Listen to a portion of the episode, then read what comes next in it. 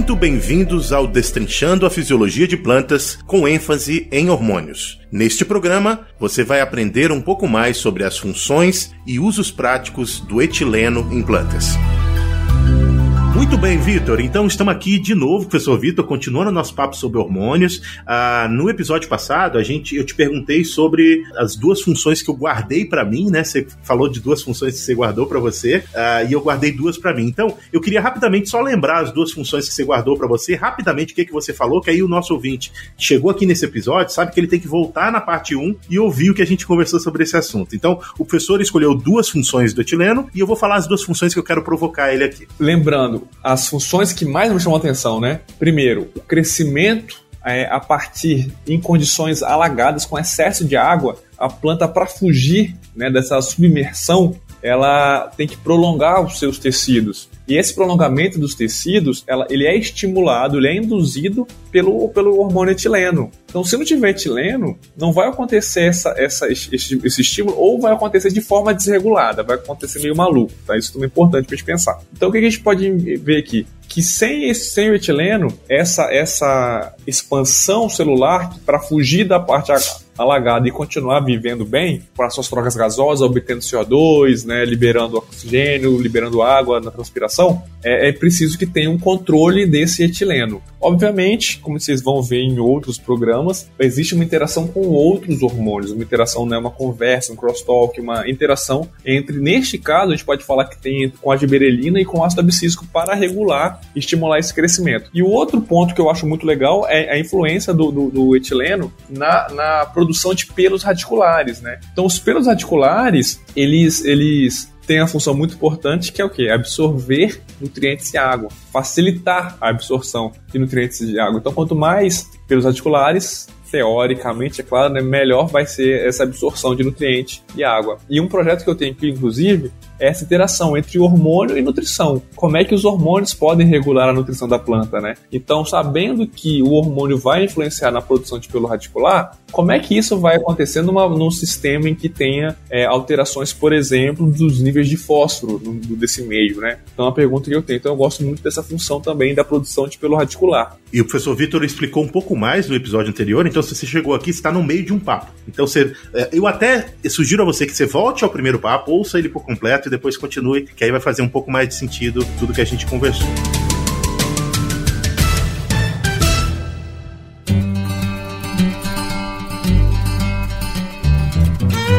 Papo Agro, o seu podcast sobre o agronegócio. Um oferecimento Stoller. Isso é inovação, isso é Stoller.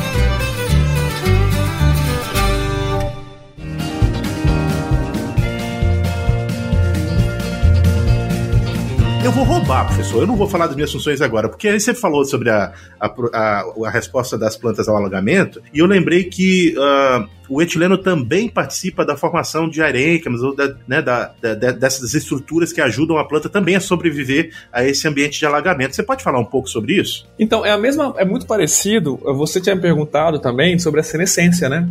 Uhum. E assim, eu falei que a, a, a, nessa região, que chama de zona de abscisão, ocorre a quebra, a morte de algumas células. O etileno induz a morte dessas células. É o que chama de morte controlada. Então, a erênquima são regiões né, é, em que, basicamente, o etileno também vai induzir a morte de algumas células, criando espaços vazios. E esses espaços vazios facilitam as plantas nas suas trocas gasosas em condições alagadas. Então, é, é, é também o etileno, tá vendo? Ele ele, no seu limite, é, influenciando a morte celular, né? Para gerar buracos. Basicamente seria essa a produção, né? Uhum. Então a erênquima, ele é muito similar à questão da senescência, tá vendo que legal, né? Então é nesse aspecto que, que, que a gente pode pensar na é, indução, né, na, do, do, a função do etileno nessa condição de produção de aeramento. Professor, você lembra da, das plantas que têm essa estrutura mais proeminente, porque a, praticamente todas as plantas vão ter a erênquima em, alguma, em, em, algum nível, né? Mas existem plantas que, que utilizam bastante do erênquima para ajudar a, ao crescimento dentro desses ambientes de alagamento. Como, por exemplo, o arroz, que é uma planta que originalmente foi é, é produzida em áreas de alagamento, né? O arroz, ah, especialmente o arroz irrigado, ele é produzido em regiões de alagamento e ele tem bastante arênquima, que são esses tecidos vazios, são células vazias que podem guardar ar e que podem ajudar a planta a sobreviver nesse ambiente de baixo oxigênio. Então, é, tem, tem como você falar um pouco mais das plantas e da função desse arênquima para as plantas? Então, só lembrando, né, que tem, depende muito do tipo do arroz, né, mas for pensar arroz de, de, de, terras baixas, né, que a gente chama, que tem essa indução, é, mas basicamente eu acho que do ponto de vista de produção agrícola, eu não tô lembrado de muitas plantas com essa função não, tá? Só pra, eu tô falando, né, pensando no papo agro, né? Aham, uhum, aham. Uhum. Eu, tô, eu tô aqui é é, é, é, é, tentando pensar em quais que teriam essa, essa função. Eu realmente não tô me recordando tirando o arroz. O que nós, aí é diferente, lembra lembra, né?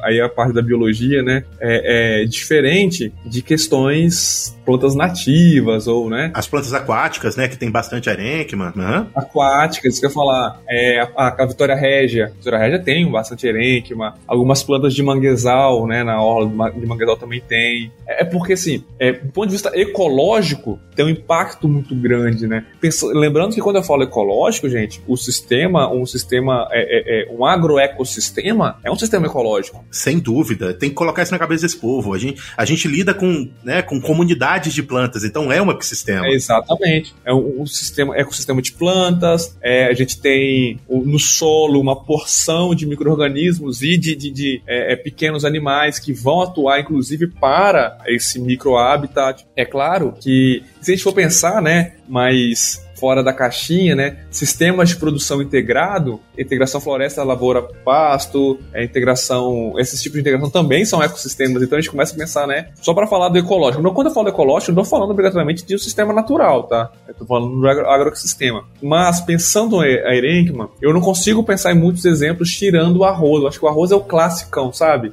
E qual é o benefício de ter arenquima no arroz ou na Vitória Régia? O que que, por que que isso ajuda a planta? Basicamente vai ajudar é, é até na sua estruturação. Então vai poder, ela vai poder ter uma, uma, uma leveza, né? Então não vai ficar tão denso e vai facilitar nas trocas gasosas. Lembrando que as trocas gasosas são fundamentais para a planta. Então, é, é uma liberação de CO, a captação de CO2, liberação de oxigênio ali. Então tem uma função, né? Tem uma função múltipla, né? É, tem, mas basicamente é, o que a gente tem que pensar é nessa questão estrutural, né? A questão estrutural e numa questão de, de, de, de movimento de, de gases. Então isso que é muito importante. O aerênco vai ter essa capacidade, né? De estruturação para poder ficar ali, né? E para troca de gases. Basicamente é isso. Não tem muito o que falar mais, sabe? É, é mas mas plantas que vivem nesses sistemas não tem como, não vão conseguir ficar, é, se manter se não tiver esse aerênquima. Perfeito. Uh, bom, as minhas duas perguntas, uma está respondida no episódio anterior, que eu perguntei para ele qual, qual era a função, qual é a atuação do etileno na, no ambiente uh, de senescência das plantas. E ele explicou brilhantemente por que, que é importante, como esse hormônio atua na senescência, que é a morte, né? Uh, controlada ou programada dos tecidos. Se você uh, quiser saber novamente, eu sugiro que você vá lá no outro programa e ouça o final dele,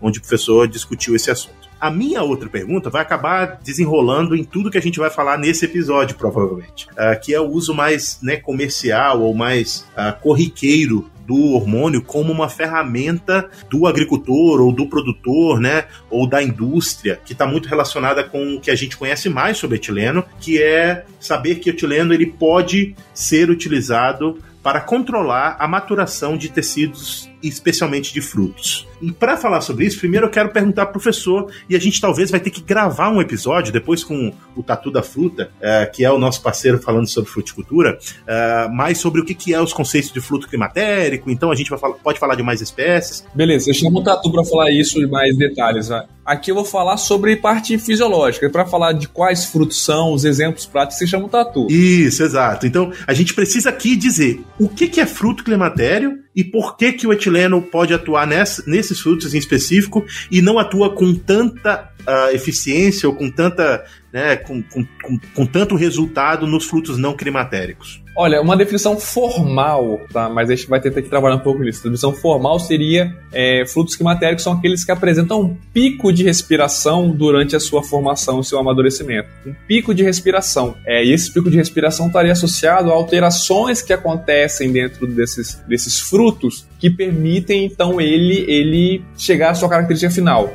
Então, como você chegar à sua característica final? Um fruto se desenvolve, certo? Ele vai ter aquela fase, ah, tá, o fruto tá verde, o fruto tá maduro. Entre o fruto verde e o fruto maduro, existe um universo de acontecimentos né, bioquímicos, metabólicos dentro desses frutos. É, e nós conseguimos classificar, diferenciar os frutos entre os climatéricos e não climatéricos. Basicamente, os frutos climatéricos eles têm um pico de respiração e esse pico de respiração leva a uma série de alterações metabólicas na planta, no, nesse caso desses, nesse órgão, né, no, no, nos frutos. Os frutos não climatéricos eles não apresentam esse pico de respiração, então eles são extremamente dependentes é, do metabolismo da planta mãe, vamos colocar assim, né? E aqui a gente chega num ponto muito importante que é uma definição muito conhecida que fruto, fruto climatérico é informalmente chamado é aquele que você que ele amadurece fora do pé e o não climatérico matérico é o que não amadurece fora do pé. Então aqui eu já eu trouxe da, a, a, a, definição formal e a não informal e a informal, né? Então, por que, que ele amadurece fora do pé e por que o outro não amadurece fora do pé? Por causa desse pico de respiração. E esse pico de respiração, ele é induzido pelo etileno. Muito bem. E, e tem uma série autocatalítica aí, que a gente chama autocatalítica, que seria assim, essa respiração influenciando a produção de mais etileno, esse etileno produzindo mais respiração. Que respira de novo. E vai. Por quê? Lembra que eu falei da biossíntese? Quem volta lá no outro episódio, né? A biossíntese, essa etapa tão importante, todo hormônio tem fatores que regulam a biossíntese. E um dos fatores que regulam a biossíntese do etileno é o CO2. CO2 é essa molécula que é liberada da respiração. Então, quanto mais CO2, mais etileno é produzido, que produz mais respiração, que produz mais CO2, que produz mais etileno. Exatamente. Então, esse pico de respiração que ocorre nesses frutos permite que ocorra uma alteração na estrutura desse fruto, do ponto de vista metabólico. Como eu falei, para falar mais detalhes, se conversa com o Tatu, que ele vai poder falar melhor esses detalhes. Mas, pensando do ponto de vista fisiológico, né, por isso não vou falar, não vou falar nem, nem me arriscar em falar quais tem essa característica, mas basicamente o que a gente vai ter. Então, como ele tem essa capacidade, quando você tira esse fruto da planta mãe, ela vai, essa planta, esse fruto vai continuar a, o seu metabolismo e vai se vai amadurecer sozinho. Por quê? Porque já vai estar nesse, nessa via, né, essa, esse, esse, essa loucura que a gente acabou de falar, né? Produz etileno, o etileno produz, respira mais, respira mais, produz etileno e por aí vai. Já os frutos, os frutos não climatéricos, eles não têm essa, essa capacidade. Não estou falando que eles não, perdão, não têm etileno, nem que. Mas nessas plantas, aí que eu falei, detalhe, talvez o receptor de etileno nesses frutos não sejam tão né, é, é, é, desenvolvidos, eles não vão ter esse pico de etileno, né? Para é, induzir essa respiração ou associado com a respiração. Então eles vão demandar que a planta mãe continue sempre mandando os nutrientes, os carboidratos para finalizar o processo de desenvolvimento desse fruto. Aí eu vou te perguntar um negócio aqui. Eu tenho uma caixa de manga verde que eu colhi ontem e eu pego uma manga madura uh, que está em pleno tá em pleno pleno maturação, a planta está em plena o fruto está em plena maturidade uh, e coloco numa caixa junto com esses frutos. o que você está dizendo é que esse fruto que está maduro já está produzindo uma quantidade de, de CO2 e de eh, etileno que vai influenciar em quão rápido esses outros frutos que estão verdes vão ficar maduros porque a manga é um fruto climatérico, é isso? Exatamente, exatamente isso. Isso poderia ser com manga, poderia ser com banana, poderia ser com tomate, poderia ser com maçã. Então são, são frutos que eles vão amadurecer, eles vão continuar a sua vida metabólica ativa, mesmo não estando ligados à planta mãe. Aí você já, já vai pensar o seguinte: tá, mas então o que, que eu faço para evitar isso? Inclusive do uso comercial, né? Mas eu vou te perguntar um negócio, então, será que é, é aquele, aquela história da, de uma maçã podre prejudica todas as outras maçãs é parte desse processo, professor? Então, pode ser que sim, mas na verdade a gente sabe que se eu vou pensar nisso, até é interessante, isso daí é uma, uma questão bem legal, que remete à descoberta do etileno Pode ser, mas a gente sabe que na verdade está falando de micro-organismos, né? Quando fala do. do, do... Mas a, a, gente pode fazer sim essa analogia. E inclusive uma, uma, uma curiosidade, dos estudos iniciais sobre, sobre função do etileno, houve um experimento feito é, é, em 1910, mais ou menos, por alguns pesquisadores, eles tentando, sabe, já sabia que o etileno era um gás, né, do ponto de vista químico, eles colocavam, então, plan, é, frutos, né? Ah, maçã junto com outro, outro, outro fruto. E foi quando começou a perceber que tinha esse tipo de resposta. Como, exatamente o que você falou da manga, mas pensa que vez de colocar manga, colocaria um abacate junto, assim, né? O abacate dentro da caixa de manga verde. Exatamente. Uhum. E via que esse, que esse abacate maduro influenciava as mangas verdes. Então, tem alguma molécula única, ou melhor, única para todas as plantas, que comunica, né? Então foi percebendo isso. Só que o primeiro experimento que fizeram isso, que ficou famoso, eles trabalharam com laranja e colocaram junto com maçã. Hum. Ou a gente sabe que laranja. Vai dar problema aí. não é climatérico. Uhum. Então a laranja não está liberando etileno. Mas a maçã, mesmo assim, a maçã, ela ela amadureceu. Aí depois de alguns anos eles foram descobrir que na verdade a laranja, alguns fungos que estavam na laranja produziram esse etileno e aí se amadureceu. Mas depois foram foram é, refinando esses estudos e hoje a gente sabe, né, que não precisa ser a mesma espécie, né, não precisa ser manga com manga. Eu colocar um tomate no meio ali também vai ter essa capacidade, né. Tanto que isso é um experimento que a gente faz em prática, aula prática, né. A gente deve fazer aqui, inclusive daqui a algumas semanas a gente deve fazer essa prática, é colocar o quê? Colocar uma banana é, mais madura junto com uma maçã bem. É, é, não verde, claro, né? Mas menos madura e ver o que acontece. A gente vai ver que a banana vai influenciar a maçã. Se colocar uma laranja, não vai, porque a laranja é não climatérico e por aí vai. A gente faz essas análises, então assim, a gente faz essas práticas, né? Então, sim, aí é, é, é, é muito interessante a gente ver que né, um hormônio gasoso que produzindo qualquer parte da planta, como eu falei, não obrigatoriamente é, na raiz, no ápice, na folha, mas também em frutos também, né? Então isso é bem interessante. Bacana. Muito bem, pessoal. Eu queria interromper rapidamente esse nosso papo para apresentar para vocês o Campo On, o podcast da Stoller do Brasil. Nesse podcast você vai encontrar vários papos técnicos para aprofundar o seu conhecimento acerca das tecnologias que podem melhorar a produtividade das lavouras que você trabalha ou que você conduz. Então, vá no seu agregador de podcast favorito e procure por Campo On, o podcast da Stoller. E fique bem informado com Papo Agro e Stoller. Professor, aí olha só, a gente entrou num, num, num, momento em que a gente pode falar um pouco do uso mais prático desses hormônios, do etileno. E eu costumo falar esses hormônios porque a maior parte dos outros hormônios é um grupo de moléculas, né? Mas nesse caso é uma molécula única. Uh, eu quero até estressar esse ponto. A gente sabe que se utiliza etileno para indução de florescimento de abacaxi, por exemplo. Mas eu, eu sei que é uma pastilha que você coloca no campo e ela vai é, começar a emitir etileno. Se eu não me engano, é alguma coisa que é sólida depois vira gasosa. Qual é esse processo industrial, professor? Já que a etileno é uma molécula produzida pelo pelo vegetal? Então, na verdade, a gente tem é, diferentes origens do etileno, né? A gente vai ter alguns produtos. O mais famoso usado, sim, tipo comercial, a gente tem o Etrel, que ele em inglês seria Ethylene Releaser, né? Seria a tradução dele, o Etefon, que seria o nome químico correto, esse Etefon. Ele é caro, né? Alguns produtores não usam ele, apenas se tiver cooperativa para comprar, porque ele é caro. É, mas a gente prepara e ele, pouquinho que você faz, ele produz etileno pra caramba. Então, é, uma das formas, tá? Você falou da pastilha, mas depois eu falo dela, né? Mas o, uma forma seria usando esse, esse, essa molécula comercial, que, de novo, como eu falei lá no início do outro, do, do outro programa, o etileno, não, a gente não conhece nenhuma molécula artificial do etileno, porque o etileno CH2H4. Muito simples, né? É, moléculas simples, então não tem, né? essa, essa, esses comerciais. O que nós temos, que a gente vai falar daqui a pouco, são os inibidores do etileno, uhum, tá? Uhum. Que aí sim, aí sim a gente tem uma série de, de, de, moléculas com essa capacidade, tá?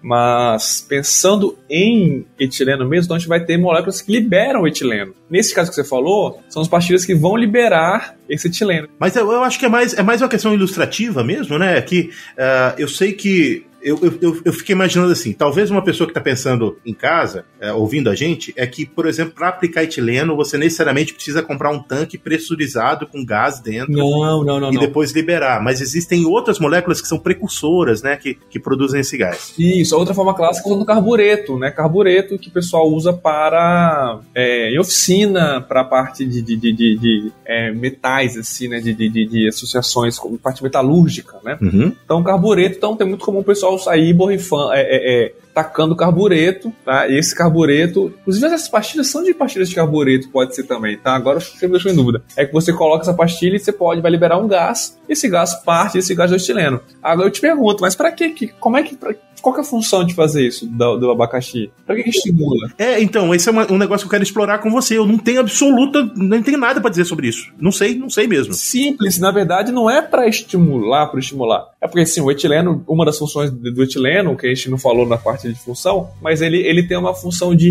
de, de, de é, padronizar ou de controlar o, o florescimento de diversas espécies café tem sido demonstrado que etilenato assim também. Então a lógica é para plantas que têm um florescimento irregular. Ah. Quando você taca etileno na sua lavoura, todo mundo vai florescer junto. Todo mundo florescendo junto, a colheita é única. Quando você aplica no abacaxi, abacaxizeiro, você não está induzindo a floração, mas sim uniformizando? Sim, então, você está induzindo sim, mas só que está induzindo de todo mundo. Se você deixar nat naturalmente, vai, todo mundo vai produzir fruto. Entendi. Só que um vai produzir daqui agora, outro daqui a um mês, outro daqui, sabe? Uhum. E, o, e o abacaxi, ele tem um ciclo meio lento, né? Então o que, que você faz? Quando está num porte ideal, você vai lá, passa aplicando o etileno, então todo mundo vai florescer ao mesmo tempo. Faz sentido, professor. Todo mundo florescendo ao mesmo tempo, a colheita, você consegue padronizar a colheita lá na frente. Isso é, é uma função que ela a aplicação é mais clara para esse tipo de cultura, porque se você pensar, por exemplo, eu sou da soja e do milho, Sim. eu sou desse tipo de, de cultura. Eles já são programados geneticamente através do, do processo de melhoramento para florescer ao mesmo tempo. Exatamente. Já alguma, essa, por exemplo, o, o, o abacaxi não, ele não foi selecionado, é, não houve uma seleção, um programa de seleção para falar, ah, vamos produzir que todos eles produzam quando alterar o, o, o fotoperíodo, graus hora, aí vai começar a florescer. Não, não tem isso.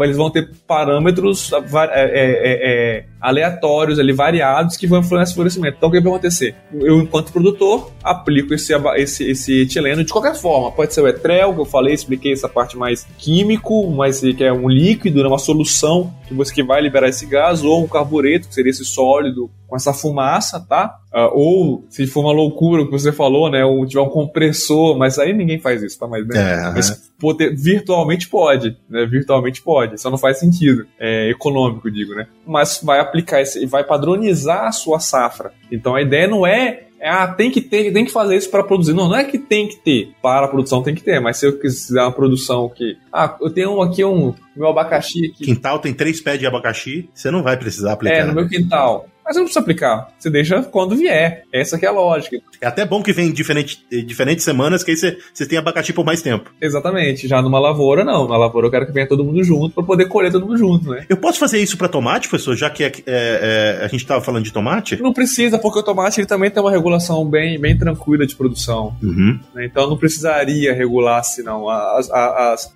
comercial, o tomateiro, ele, ele, ele tem bastante. Ele é bastante padronizado, tá? Entendi. Então você vai ter o porte dele é padronizado, né? O, o, tipo de crescimento que ele vai ser determinado, ele vai chegar no ponto que vai parar de crescer. O, o porte para é, algumas culturas, por exemplo, para a produção de ketchup industrial, então vai ter uma. A colheita pode ser mecânica, então vai ter um porte diferente. Se for tomate para mesa também. Aí não precisa muito dessa regulação, não, porque Aí pensa no tomate, a gente compra que compra na feira ou compra no mercado, mas compra não compra, né, tão processado, tirando casos, por exemplo, extrato de tomate, ketchup. Então, pro tomate não tem essa necessidade, porque se for comprar um pequeno produtor, para ele é, é, é, é, igual você falou do abacaxi, né? É lucro que venha um pouquinho agora e outro daqui a duas semanas, né? Porque senão acaba perdendo, né? Vamos voltar aqui pro negócio. É, a gente falou do uso prático de etileno na produção de abacaxi, isso se refere a, flor, a florescimento. E aí eu ouvi falar que a gente também pode utilizar o etileno para mudança de sexo das flores ou indução para que as plantas tenham um sexo de, é, de, flor que você quer, o masculino ou feminino, né? Isso é um, um, processo comercial de uso do etileno e o que, que é esse processo? Então, comercial, eu honestamente não, não, não me recordo, tá? Eu, isso é um processo que tem, mas eu não me recordo de é, é,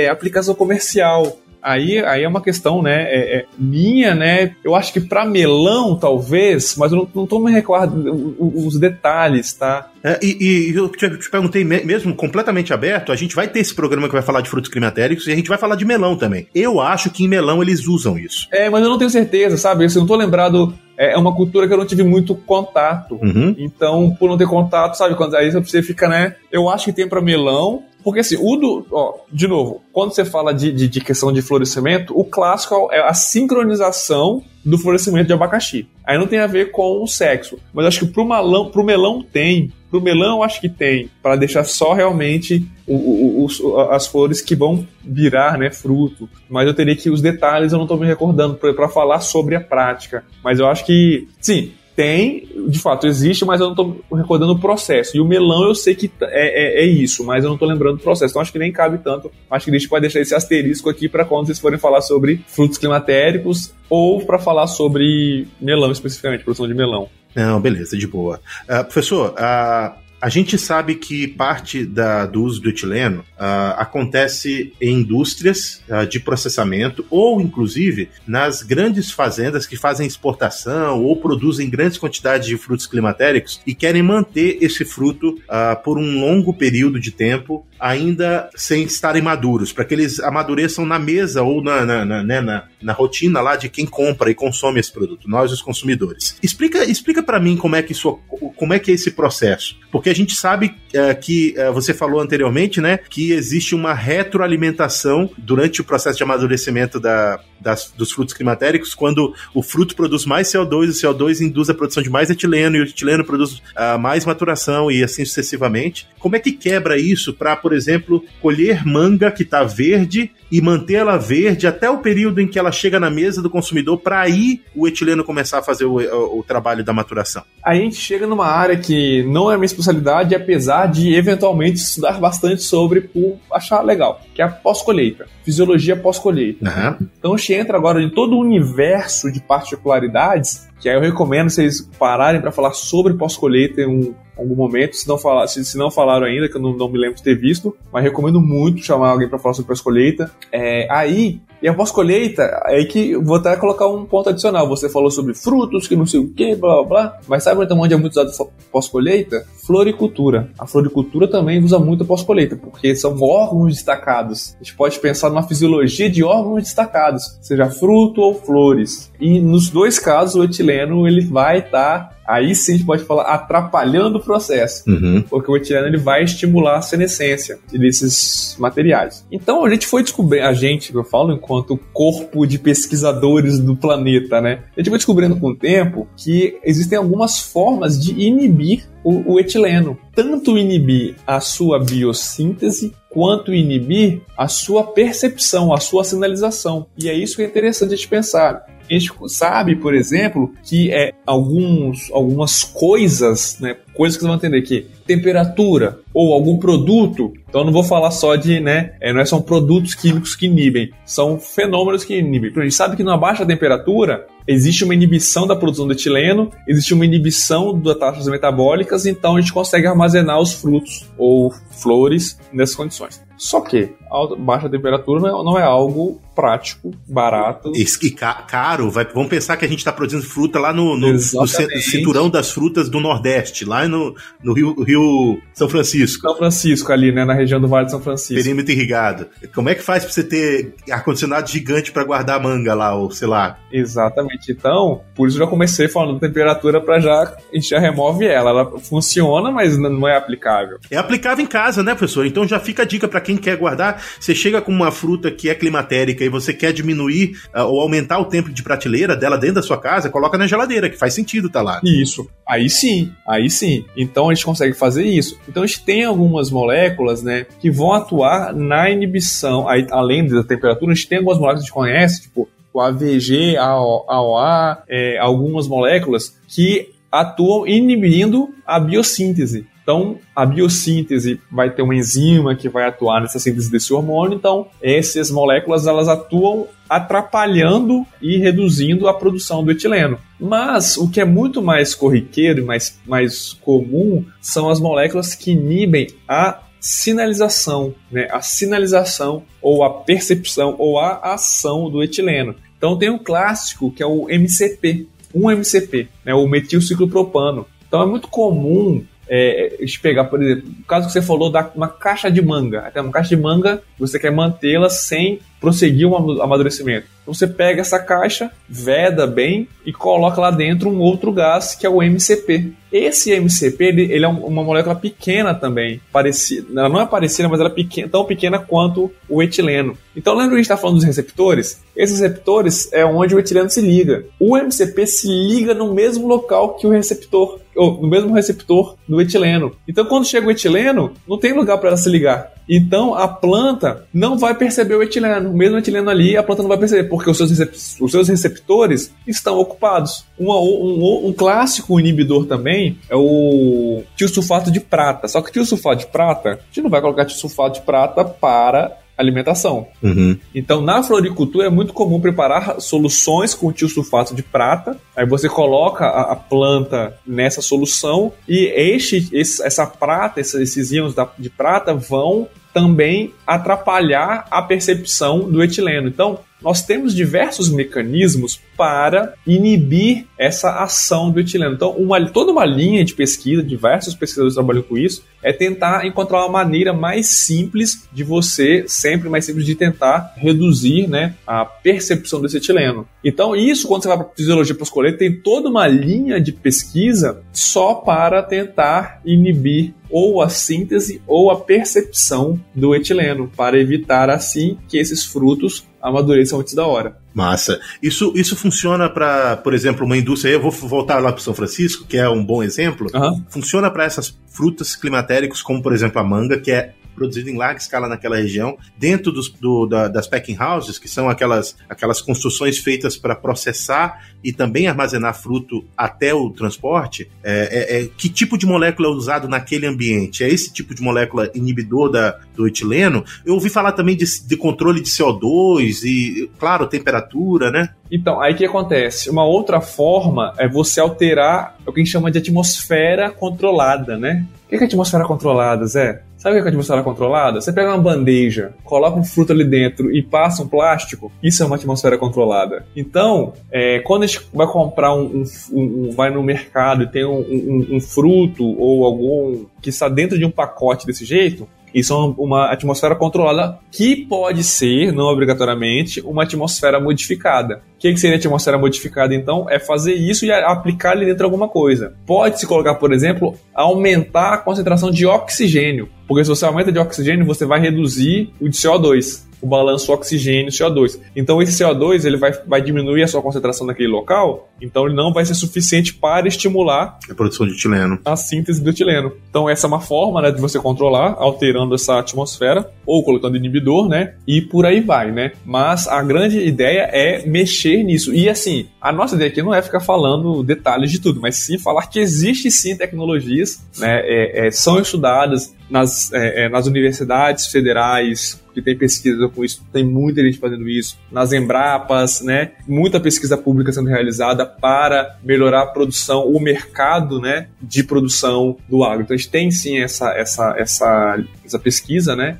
É, eu, pessoalmente, não tenho muito contato com esse tipo de, de trabalho, né? Meu trabalho acaba sendo mais da perspectiva da planta, como eu falei lá no início, né? Só que entender isso é maravilhoso, é um sistema muito legal. Tenho muito, conheço muitas pessoas que trabalham com isso. Muito bem, muito bem, muito bem. Eu quero dar uma paradinha para lembrar você, ouvinte do Papo Agro, que o Papo Agro está em todas as plataformas digitais. É só procurar por Papo Agro separado. E a gente também está nas redes sociais. Vai lá e conversa com a gente. Tem uma sugestão de tema? Tem uma sugestão de entrevistado? Quer participar do nosso papo? Vai lá em uma das nossas redes sociais. É só procurar em qualquer rede social Papo Agro e fala com a gente, dá sua sugestão. A gente é todo ouvidos para você.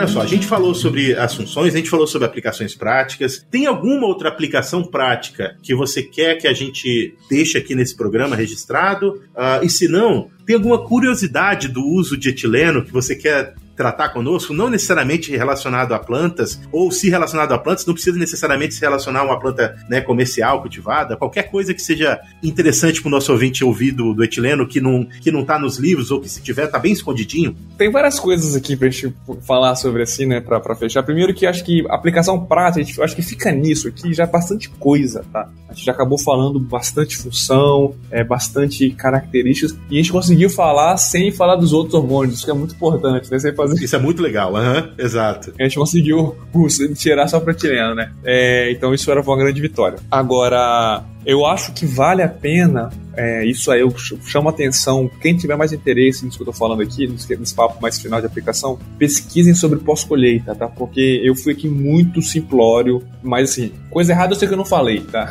Coisa errada eu não falei, mas é, eu recomendo que vocês estudem mais sobre pós-colheita, porque eu falei só no aspecto do etileno, tem muito mais coisa envolvida. O etileno é um dos parâmetros, dos fatores da pós-colheita. Recomendo que gravem um programa sobre pós-colheita se não tiver ainda, se não tiver na, na lista, é, mas o que tiver interessado, pare procurar um pouquinho, porque é bem interessante entender é, as diversas formas de armazenamento, né, de frutos e de flores e tal. Uma coisa assim que é, o etileno ele é bem interessante, né, é que ele conversa, né, falando, ele conversando com outros hormônios, ele tem uma grande relação para, a gente não falou nada disso, mas muita, muita é, é, é relação com defesa tá, para patógenos. Então, algumas doenças são mais. tem uma interação né, entre a percepção do etileno, então é importante ele nessa parte também, mas aí também cabe é, estudar um pouco por fora aí, né? Eu recomendo dar uma olhadinha. E o que não está no, nos livros ainda, o que a gente está descobrindo, uma das coisas é o que eu falei do projeto que eu tenho trabalhado, né? Um dos projetos que eu tenho, que é o seguinte: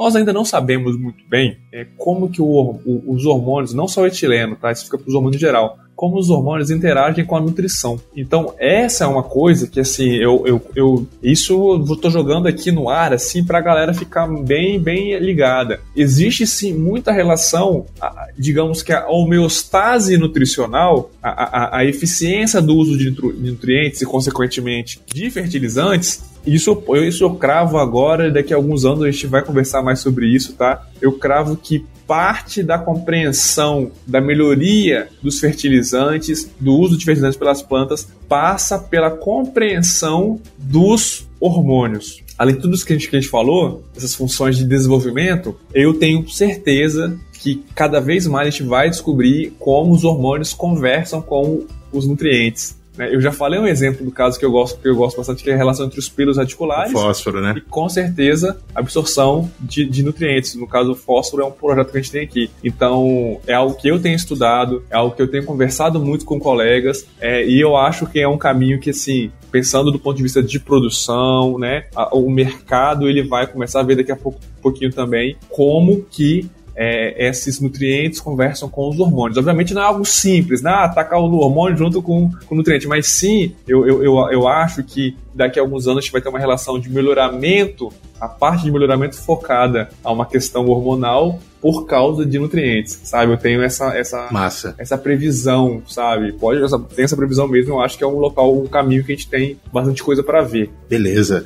E eu falo isso enquanto fisiologista, porque eu estava numa reunião hoje com uma professora melhorista, eu converso muito com o pessoal do, da parte de ciência do solo, e parte de, de nutrição e parte fertilizante, porque isso eu quero parabenizar vocês aqui do Papo Agro por chamar a, a conversa para falar um pouco mais de fisiologia, falando sobre hormônio. Por quê? É, até alguns anos atrás, os fisiologistas eles eram vistos muito como um grupo muito acadêmico, muito fechado dentro da, da universidade. E de alguns anos para cá, a gente percebe que eu não sei qual foi o, o, o, o start para essa mudança, mas a gente percebe que muitas empresas, muitas empresas de melhoramento têm contratado fisiologista, muitas empresas de produção de, nutri de fertilizantes têm contratado é, fisiologistas, muitas empresas de químicos em geral têm contratado fisiologistas. Por quê? A gente chegou num ponto, nós sabemos muita coisa de fisiologia já aqui na academia, e a gente está aqui, ó, vamos falar para vocês, vamos falar para pro, os produtores, vamos falar para os alunos que estão no meio do curso, que recém-formado, que estão atuando aí no mercado, que nós temos abertura para falar, nós temos muita coisa para falar. Algumas coisas são difíceis mesmo, a gente não tá, não tá querendo passar pano aqui. É difícil, tem coisa que é difícil mesmo. Só que isso vai ser fundamental para a gente entender e aumentar a produção das plantas. Né? Então, se o fato de falar de hormônio aqui né, é só um exemplo, mas a gente pode conversar sobre diversas coisas de fisiologia para entender a produção. E quando a gente muda essa perspectiva, eu acho que a gente tem a ganhar muito do ponto de vista né, de produção agrícola. Principalmente pensando no Brasil, que é um país que produz demais, né, depende muito da, da produção da, da agroindústria, né? Então, eu acho que é muito legal a gente ter essa, essa, essa abertura, né? Isso aí, professor. Eu acho que eu, tô com você nesse, nesse tópico. Eu acho que o que acontece é que o melhoramento genético, ele, ele, ele, ele não é ilimitado, ele tem um limite. Uh, e a partir do momento que você chega num topo, você precisa entender como manipular a planta para que a planta te entregue mais, porque a genética ela é ela, ela vai atuar naquilo que é o equilíbrio da planta. Se você quiser desequilibrar, eu vou colocar minhas aspas aqui, desequilibrar a planta para que ela te entregue um resultado diferente, aí você tem que voltar para fisiologia. E é por isso que talvez a gente tenha se tornado profissionais mais importantes para esse processo uh, de melhoramento ou de manipulação. Exatamente, exatamente isso. Né, em direção da, da produtividade.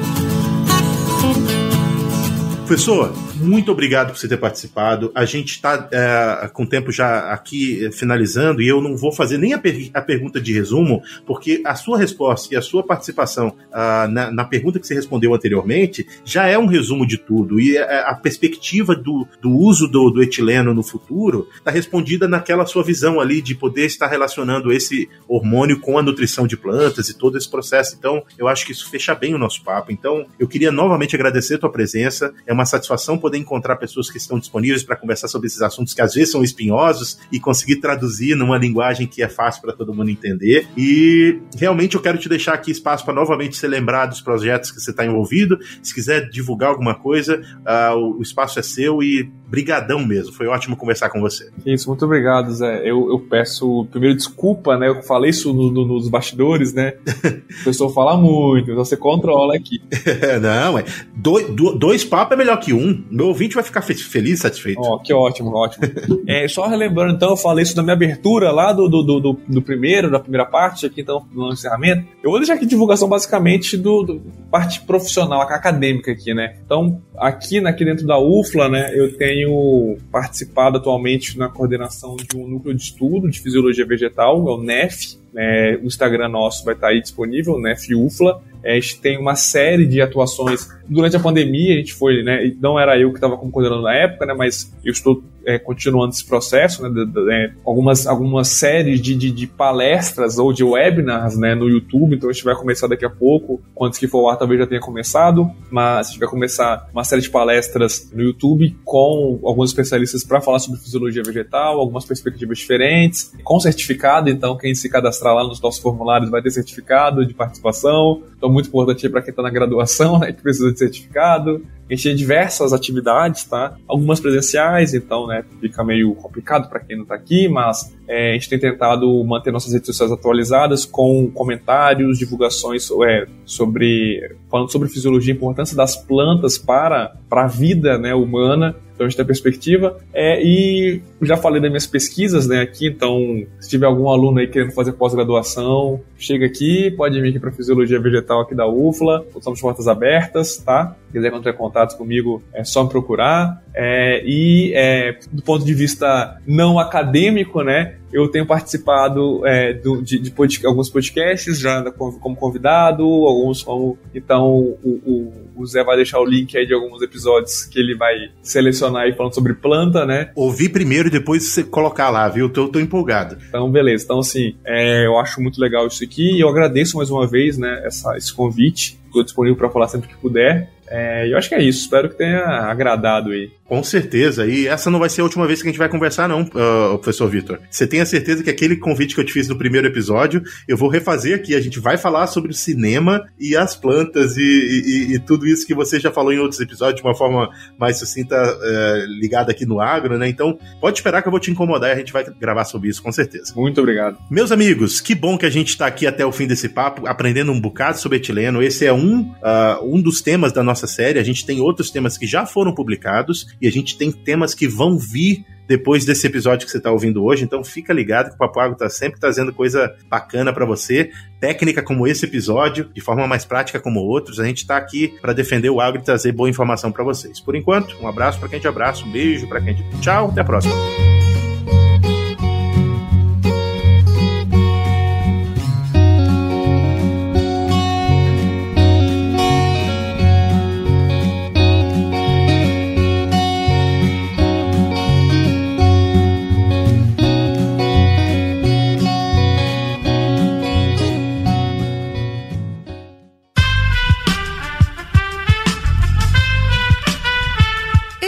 Podcast foi editado por Aerolitos Edição Inteligente.